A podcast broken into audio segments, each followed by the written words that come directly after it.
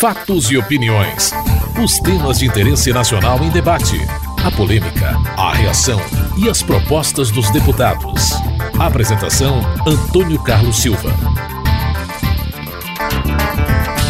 Apesar de a votação do pedido de cassação do mandato do deputado Natan Donadon ser secreta, deputados se manifestaram sobre a cassação. Natan Donadon foi condenado a 13 anos pelo Supremo Tribunal Federal e está preso em Brasília pelo desvio de mais de 8 milhões de reais da Assembleia de Rondônia, quando era diretor financeiro da instituição. Chico Alencar, do PSOL do Rio de Janeiro, apelou aos deputados para que fizessem um julgamento bom para a democracia. O deputado Natan foi julgado de maneira definitiva pelo Supremo, porque tem a prerrogativa de foro, decidiu, com provas técnicas, defesa, avaliações. Nós não vamos entrar aqui e nem temos condições, inclusive, na avaliação que se subtraiu ou não dos cofres públicos de Rondônia, se houve uma formação de quadrilha assim ou assado, isso não nos compete, por isso existem três poderes na República no mundo inteiro. É importante para esse parlamento fazer o, julga o julgamento político dentro daquilo que é bom para a democracia brasileira para não abrir um precedente que desmoralizaria essa casa. O nosso voto é sim. Fernando Ferro, do PT de Pernambuco, alertou que o que estava em julgamento era a Câmara dos Deputados. Nós não estamos discutindo aqui o mandato de um deputado. Nós estamos aqui julgando essa casa com o nosso voto. Eu compreendo o drama pessoal e a dificuldade expresso na fala do deputado Donadon. Não gostaria de fazer e de declarar isso aqui. Mas essa hora nós não estamos julgando Donadon. Estamos julgando a Câmara de Deputados. Então, por isso que o voto com o relator é o que pode ajudar a essa instituição. O voto, a derrota da, do relator é a derrota dessa instituição. Portanto, uma reflexão para que nós possamos modificar esse tipo de é, votação. Preocupado com o quórum, o presidente da Câmara, Henrique Eduardo Alves, do PMDB do Rio Grande do Norte, aguardou mais de uma hora para que o número de votantes chegasse a mais de 450, mas apenas 405 votaram. A expectativa pelo resultado era grande. Sim, 233, não 130 e abstenção 41. A cassação do mandato de Natan Donadon foi rejeitada, mas o presidente da Câmara decidiu afastar o parlamentar do mandato. Tendo em vista a rejeição do parecer da Comissão de Constituição Justiça e de Cidadania, que opinava pela procedência da representação, esta presidência dará consequência à decisão do plenário. Todavia, uma vez que em razão do cumprimento de pena em regime fechado, o deputado Natan Donadon encontra-se impossibilitado de desempenhar suas funções. Considera-o afastado do exercício do mandato e determina a convocação do suplente imediatamente em caráter de substituição pelo tempo que durar o impedimento do titular. Acrescente-se que a representação da Câmara dos Deputados não pode permanecer desfalcada indefinidamente, assim como a sociedade e o Estado de Rondônia não pode ficar privados de um dos seus representantes. A decisão do presidente da Câmara, Henrique Eduardo Alves, foi apoiada. O resultado da votação criticado e parlamentares defenderam mudança na Constituição para que as próximas votações de perda de mandato sejam abertas como líder do PPS Rubens Bueno do Paraná. É um desrespeito ao povo brasileiro o que acaba de acontecer. Desrespeito total. Esta casa teria que ter votado por unanimidade para que isso não pudesse acontecer. Aliás, não teria que ter votado em nenhum momento. Condenado em regime fechado, ali já perderia o seu mandato, porque já perdeu os seus direitos políticos. Por isso, senhor presidente, é urgente, é urgentíssimo que se vote a PEC do voto secreto. É urgentíssimo que se vote a PEC do foro privilegiado. O fim do foro privilegiado. É urgentíssimo. O Brasil não suporta mais isso. Fábio Trade, do PMDB do Mato Grosso do Sul, afirmou que a decisão tomada abaixou o nível. Hoje, essa legislatura desceu ao seu nível mais baixo. Atentou contra tudo que há de sensato e razoável na ordem política E devo dizer que quem está de luto não é o parlamento brasileiro. Quem está de luto é o povo. Uma demonstração sórdida e bizonha de um resultado que demonstrou muito menos solidariedade e mais cumplicidade daqueles que endossaram o erro de alguém que, condenado irrecorrivelmente pelo resultado, deve estar entre nós. Por isso, senhor presidente, eu digo a Vossa Excelência que essa legislatura hoje, com esse resultado, entrou em coma. E se nós não aprovarmos o voto aberto, ela morrerá antes de chegar ao seu fim. Eu lamento e, de certa forma, me sinto envergonhado de ser deputado. Esperidião Amin do PP de Santa Catarina e Manuela Dávila do PCdoB do Rio Grande do Sul também apoiaram o fim do voto secreto para pedido de cassação de mandato. A casa entrou em coma. Para sair deste estado, tem que tomar uma decisão crucial. Tem que ter a coragem de dizer o que pensa sobre assuntos deste tipo, deste nível de gravidade. A saída da coma, do estado de coma, e a possibilidade de nos reaproximarmos do que pensa a sociedade brasileira passa. Voto aberto para dizermos o que pensamos claramente. Não basta dizer que a Câmara dos Deputados está em luto. Acho que precisamos transformar esse luto numa manifestação concreta de que alteraremos o futuro da Câmara. E esse futuro deve ser alterado fazendo valer a votação da PEC, da PEC do voto secreto. Nós não podemos conceber que essa história se repita infinitamente, ou seja, é preciso submeter nesse plenário a votação da PEC do voto secreto para que a sociedade não veja essa história se repetir. Acho que essa é a resposta que nós daremos à sociedade que, de maneira razoável, presidente, se sentirá indignada pelo fato que ocorreu essa noite na casa. O presidente da Câmara, Henrique Eduardo Alves, informou que só votará pedido de cassação depois da votação da proposta que acaba com o voto secreto.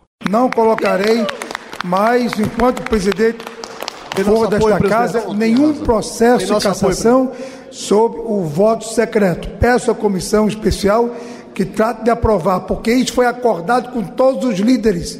Esta matéria foi acordada por unanimidade com todos os líderes de transformar este processo em voto aberto.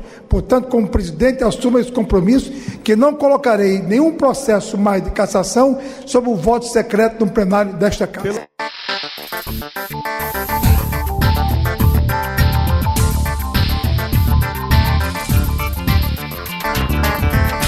O programa Mais Médicos, que trouxe ao país profissionais do exterior, especialmente de Cuba, para atuar nas periferias das grandes cidades interior do Brasil, continua gerando discussão e críticas. Mendonça Filho, do Democratas de Pernambuco, afirma que o governo escolheu os médicos para pagar a conta pelos problemas na saúde. Eu lamento o fato de que o governo federal está literalmente demonizando os médicos do Brasil. Os médicos do Brasil têm pago toda a conta com relação aos descaminhos, à falta de rumo com relação à política de saúde. Porque se nós analisarmos nua e cruamente, a gente vai chegar à conclusão fácil de que o problema não é só falta de médico. Outros profissionais faltam dentro da estrutura de saúde pública do Brasil. Falta condições de trabalho, falta equipamentos nos postos e nas unidades de saúde de todo o país, falta investimento. A Mauri Teixeira do PT da Bahia rebate críticas aos contratos dos médicos cubanos. Em 1990, os médicos cubanos recebiam 1.800 mensais. Desses 1.800 mensais, dois terços ia para o governo cubano e um terço ia para o médico. Na época, pesquisei em todos os jornais, ninguém denuncia não denunciaram isso. Quer dizer, acharam normal. Agora, como é o governo petista, a mesma mídia chama de trabalho escravo. Ora, o contrato, ao contrário que alguns parlamentares feitos aqui, não foi feito com o governo cubano, não. O contrato foi feito via OPAS, Organização Pan-Americana de Saúde, que nós já fizemos contrato com a OPAS lá na Bahia. Não desse tipo.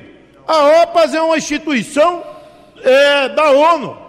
E o governo brasileiro, que não vai interferir nos negócios cubanos, contratou via OPAS, desse dinheiro pago a OPAS, 4 mil, 40% ou 9 vão para os médicos e os médicos cubanos estão satisfeitos e 60% vai para o governo cubano. Flávia Moraes, do PDT de Goiás, cobra o exame do Revalida para os médicos que vieram de fora. Não vejo com bons olhos ainda. Primeiro, a vinda dos médicos estrangeiros, que eu defendo que eles deveriam sim fazer o Revalida, e vejo aí um tratamento diferenciado. Quando os nossos médicos brasileiros que estudaram no exterior têm que fazer o revalida, enquanto os outros que vêm do exterior, que nem falam a nossa língua, estão entrando no nosso país sem fazer o revalida. Eu queria muito que nós pudéssemos analisar e avaliar essa situação diferenciada, porque eu acredito que se nós queremos trazer médicos para cá, resolver esse problema,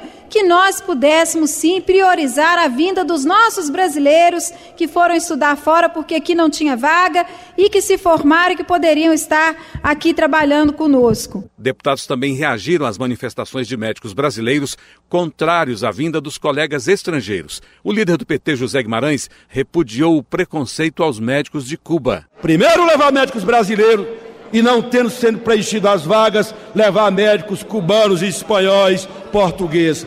Por que não falar dos médicos que não são de Cubas? Porque essa carga de preconceito chega até, muitas vezes, a ser até racismo contra esses médicos cubanos que não estão aqui. Quantos prefeitos desse Brasil não já resolveram o problema da saúde contratando médicos cubanos? É porque o, o regime cubano, um ou outro diverge dele, nós não podemos tratar a saúde pública num, numa carga de preconceito ideológico como esse. Nós queremos sim receber médicos cubanos, receber médicos espanhóis, portugueses e americanos. Talvez, se aqui no Brasil chegassem médicos dos olhos azuis, médicos de uma cor diferenciada, talvez todos estivessem aplaudindo. Não, o negro que vem de Cuba, ele também pode ter um saber notável e pode estar qualificado sim para atender as populações das pequenas e médias cidades e desse interior do Nordeste. O líder do Democratas, Ronaldo Caiado, acusou o governo de ser preconceituoso. A OPAS é o navio negreiro do, ano, do século XXI. Eu reafirmo: se tem preconceito com os cubanos, são exatamente os petistas e o governo do PT. Sabem por quê?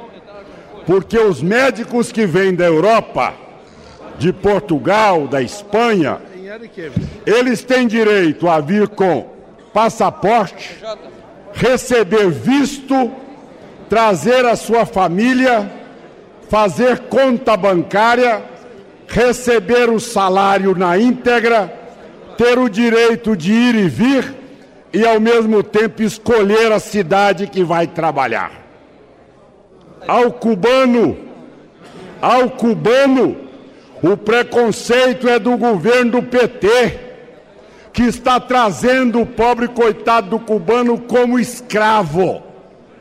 Trabalho forçado. Ele recebe de salário 27 dólares. O resto volta para Cuba. Ele não tem passaporte.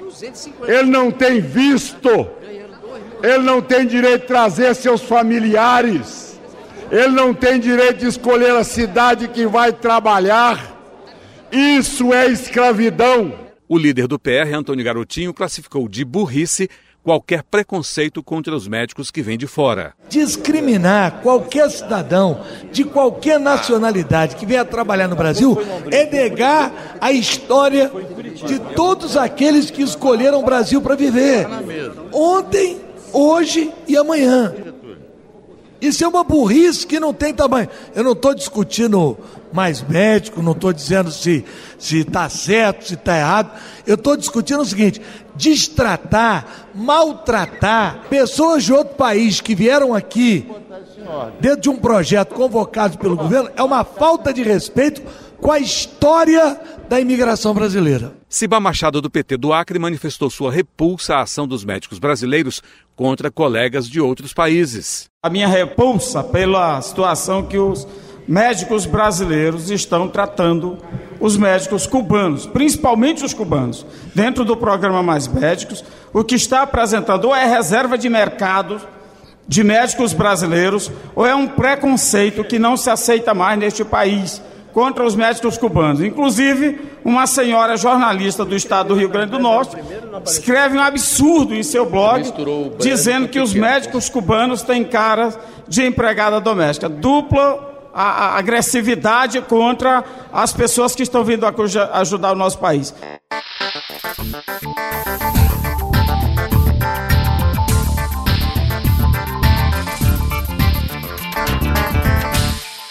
A ação do então encarregado de negócios da Embaixada do Brasil em La Paz, Eduardo Saboia, que teria ajudado o senador Roger Pinto Molina a fugir para o Brasil, causou reações.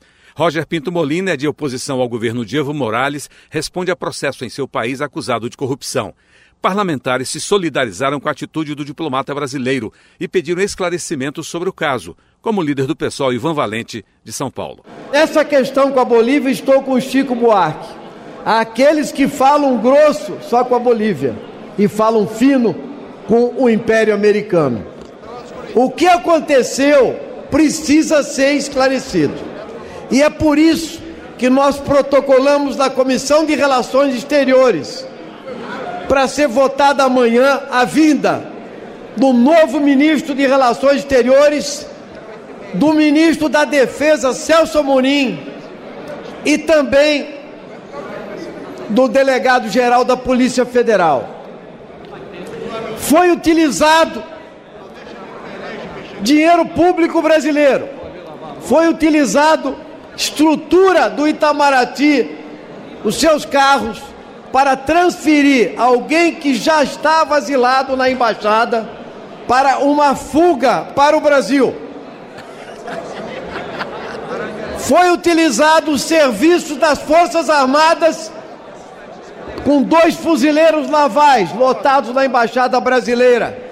E tudo indica com conhecimento de alto chefe das Forças Armadas e o ministro Amorim disse que não sabia de nada, assim como o ministro Patriota, que foi demitido. E a Polícia Federal também permitiu. Esperando um jatinho no aeroporto de Corumbá para voar para Brasília, com uma operação coordenada, uma operação planejada que viola a soberania daquele país. O direito que o Brasil tem de dar o asilo é o mesmo direito que a Bolívia tem de não dar o salvo-conduto para alguém que está sendo, já foi julgado e condenado na Bolívia por corrupção.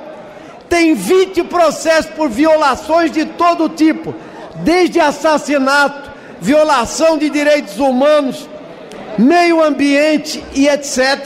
20 processos naquele país, é recebido como herói. Jutaí Júnior, do PSDB da Bahia, apoiou a ação do diplomata brasileiro na Bolívia. Uma decisão correta e corajosa, baseado num senso moral e um senso de responsabilidade, tendo avaliado também a questão humanitária trouxe para o Brasil um asilado senador que estava na embaixada brasileira durante 454 dias, correndo risco de vida, porque estava num processo profundo de depressão. O, o, o representante brasileiro na Bolívia tomou uma decisão solitária, mas uma decisão certa, correta, dentro das normas do Itamaraty e dentro dos valores da nossa diplomacia. Cabe ao governo brasileiro reconhecer esse gesto de coragem, reconhecer esse gesto de senso ético, moral, de responsabilidade e ter para com ele todo o cuidado que o Brasil deve ter para bons brasileiros, Felipe Maia, do Democratas do Rio Grande do Norte, manifestou solidariedade ao ato do diplomata Eduardo Saboia. Este governo que está prefere ir de encontro, contrário à violação dos direitos humanos, ao respeito das liberdades individuais, dos direitos individuais, para defender um país. E agora pune, ameaça de punir, pune o embaixador e ameaça de punir o diplomata. A minha palavra de solidariedade e de consciência a este governo. O que este homem fez em outros tempos, a presidente precisaria que fosse feito. Ele dizia que se sentia diariamente como um delegado, como um policial, como alguém que cerceava o direito de liberdade de um cidadão, como se ele fosse ali um agente, agente penitenciário cerceando a liberdade do senador. André Vargas, que presidia a sessão, tentou pautar a moção de apoio ao diplomata brasileiro que teria ajudado na fuga do senador boliviano.